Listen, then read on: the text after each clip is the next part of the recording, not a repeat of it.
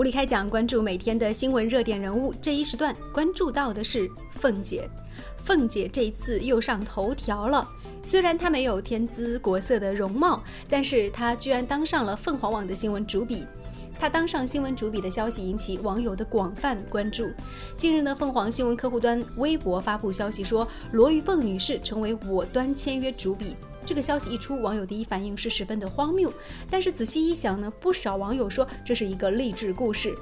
抛开外貌协会来说，凤姐从一个超市售货员到今天的媒体主笔，中途还出国了，是普通人无法达到的。不过呢，也有网友说，凤姐当上新闻主笔，只要想到她的容貌，我就接受不了。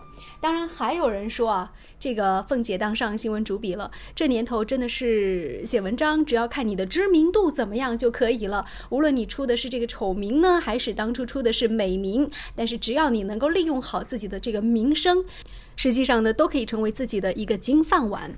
凤姐文章写的怎么样呢？我们在这里呢，姑且念念其中的几个片段。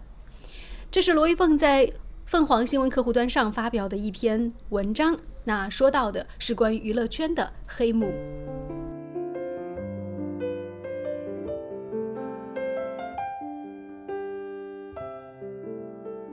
在这篇文章一开头，罗玉凤呢就给自己找了个梯子下。她说：“之前发微博，我都会十分钟检查一次，一旦有人开骂，立即删除。现在这个东西发出去没法检查，还望各位网友网开一面，高抬贵手，放我一马。”我们来看一下文章当中写到什么。一开始呢是首先就这个张馨予、范冰冰、呃王学圻呀等等来这个一番嘲讽。那接下来这一段呢，他说的是他眼中的美国。在美国讲究自由主义和人本主义，同性恋都能结婚，更别提这些破事儿。简单说，只要不犯法，你想干什么都可以，没有人对你感兴趣。在中国讲究集体主义，不但有法律约束，还重道德标准。但道德标准并不是真的让人更加讲道德，而是要让人装的似乎讲道德的样子，才容易被大众接受。道德成了虚文，就容易导致媚俗。一个人需要求得多数人的谅解，才会看起来体。面，这是为自己辩白啊，凤姐。因为这段话我听出来了，就是说，你似乎是因为没有求得多数人的谅解，所以你觉得自己不够体面。接下来的文章当中呢，凤姐是就范冰冰、李晨、张馨予之间的这个恋情做了自己的一番这个，应该算是解读，也可以说是调侃了。那下面呢，还说到了奶茶妹妹。凤姐说，二零零九年有人在猫扑贴出奶茶少女清纯照，不但美貌惊人，更考上清华大学，一时炙手可热，成为宅男女神。刚看奶茶妹妹照片时，我嫉妒不已。家境贫困，没有尝过奶茶是什么味道，捧不起奶茶，无数。无缘宅男女神实在伤心。奶茶到了美国，很快交了男朋友刘强东。消息一出，群情激愤，奶茶妹妹惨变大妈。曾有男孩说：“奶茶妹妹要嫁人了，这是真的吗？她可是我的女神呐！”我说：“我做你女神好不好？她能做的我也能做。”男孩说：“我们还是做朋友比较好。”总之，经此一役，奶茶嫁为人妻，收获甜美爱情，而女神风姿不在，算是彻底栽了。啊，这段话写的也是有点儿这个吃不到葡萄说葡萄酸的感觉。好，接下来又说文章，黄海波等人他是这样写的，他说之前出轨的文章，黄海波、柯震东、许晴、张震、房祖名可谓是你方唱罢我登场，总有人在台上黑得像包公，有的是真有道德污点，有的却黑得莫名其妙。哎。嗯，下面那段话呢，他就说的有一点那什么了，我们就不念了。但是呢，这段话呢，我想问一下凤姐哈，这段话写的在台上黑的像包公，这个这个比喻还是挺有意思的。凤姐给你点个赞哈，这句话很好，我喜欢。这个站在台上嘛，就是明星，呃，明星有时候黑的像包公一样，其实也是这个粉丝往上面扔的煤炭。好。呃，接下来呢，他又做了一段评论，我们看一下凤姐怎么评论的。她说，在中国，明星是自愿型公众人物，他们通过自身努力或者是他人帮助而成为明星，就有了供人议论的可能。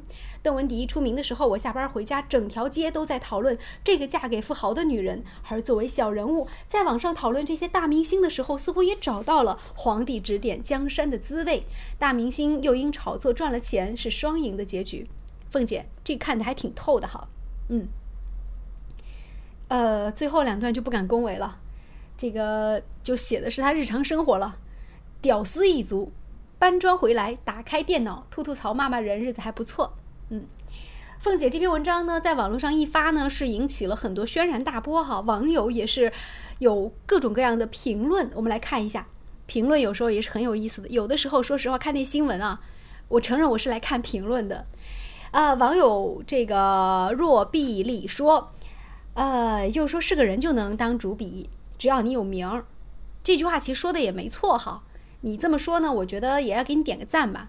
这年头真的是只要有名就能当主笔，你不识字儿也没关系，总有人帮你写。只要你有名儿，管他什么名儿。好，接下来还有一个朋友说，凤姐这个月的柴米油盐不用愁了吧？嗯，还有人说怎么说呢？比日本环球小姐还是美多了。嗯，还有人说，总觉得凤姐这个人对人的定位不真实。哦，还有人说，这到底是在干嘛？是在开玩笑吗？还有一个网友说，凤姐是通过香港一个艺术人才访美项目获得访问签证的，到美国之后就提出了移民申请，也就是政治庇护。呃，所以她的文章只能在美国写了。据公开资料显示，凤姐呢是重庆人，现居住在美国。因为其敢说敢做的性格，在网络上走红。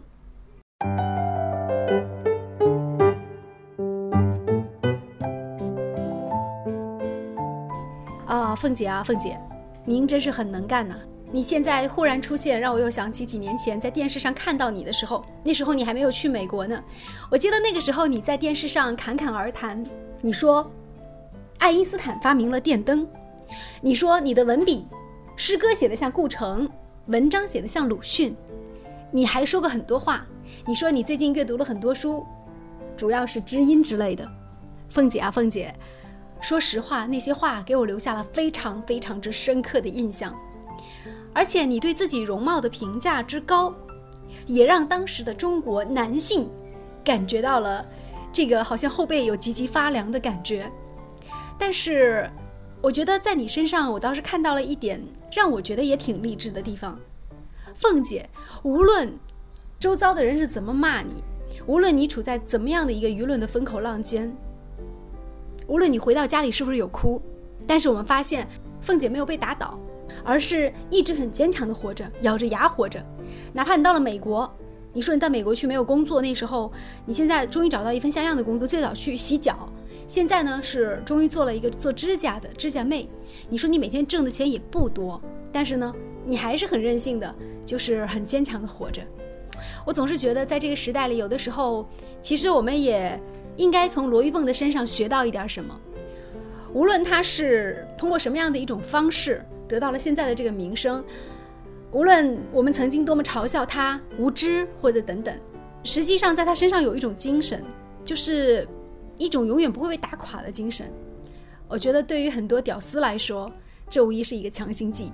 所以难怪有人发出这样一句评论，说凤姐都当签约作家了，你凭什么不努力？这话说的有点心酸哈，但是我觉得又多少有一些道理。啊，无论怎么样吧，为凤姐点个赞吧。也希望你能够像芙蓉姐姐一样，将来有一天呢，真的能够变成一只小凤凰。当然，也许在很多人心目当中，你现在也觉得自己挺了不得了。但是在美国这么多年艰辛下来，凤姐，你有没有时候也感受到了，人在这世上活着，有时候不需要那么高调，我们可以低调一点，我们可以多学习。也许你会发现，你的生活会变得更加的 colorful。这一期的无理开讲呢，就说到这里，拜拜。